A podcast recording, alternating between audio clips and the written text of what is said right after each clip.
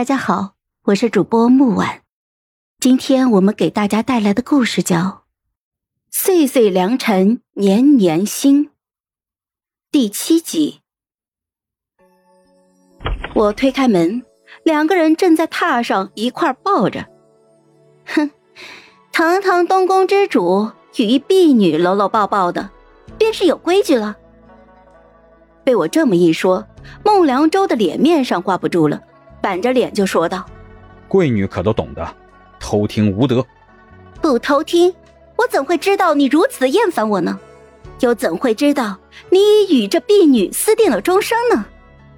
只是不晓得，德妃娘娘知道这些之后，太子殿下还能有安生的日子过吗？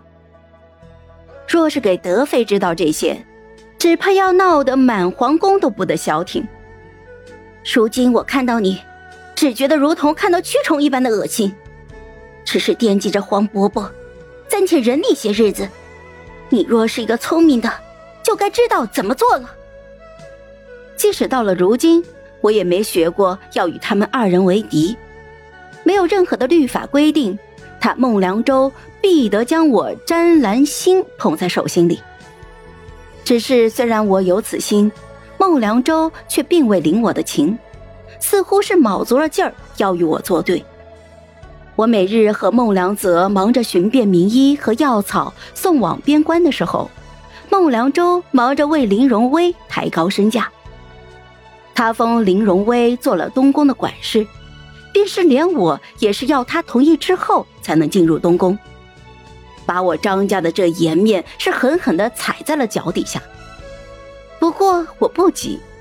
我要的就是他把林荣威再往高处抬一些，捧得越高，跌的就会越疼。我故意的去了一趟东宫，按照预想的一般，我被拦在了门外，然后就派人不经意间的把这消息传给了德妃。德妃没有辜负我的期望，带着人风风火火的就杀到了东宫，把林荣威带到了司奴库一顿毒打。自小便被德妃严加管教、给予厚望的孟良舟，在看到自己心爱的女人被母妃如此欺辱之后，心疼不已，当即就把林荣威收入房中，做了通房伺候的。但这远远不够。林荣威一如当年的德妃，他想要重复德妃的路，赶在太子登基之前为他生下第一个儿子。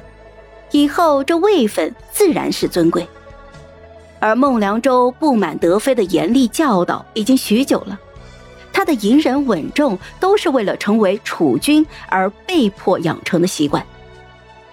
德妃自己从女使做到了妃位，却不许自己的儿子和女使往来，也实在是好笑。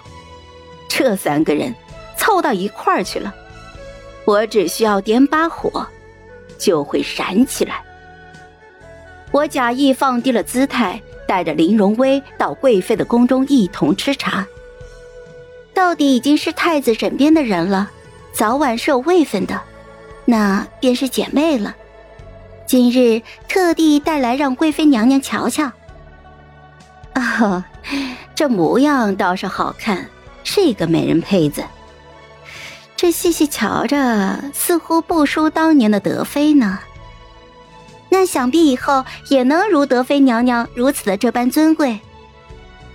唉，只是啊，德妃当年好歹是妾，林姑娘如今还没有位分，恐怕这日后最多也就只是一个嫔。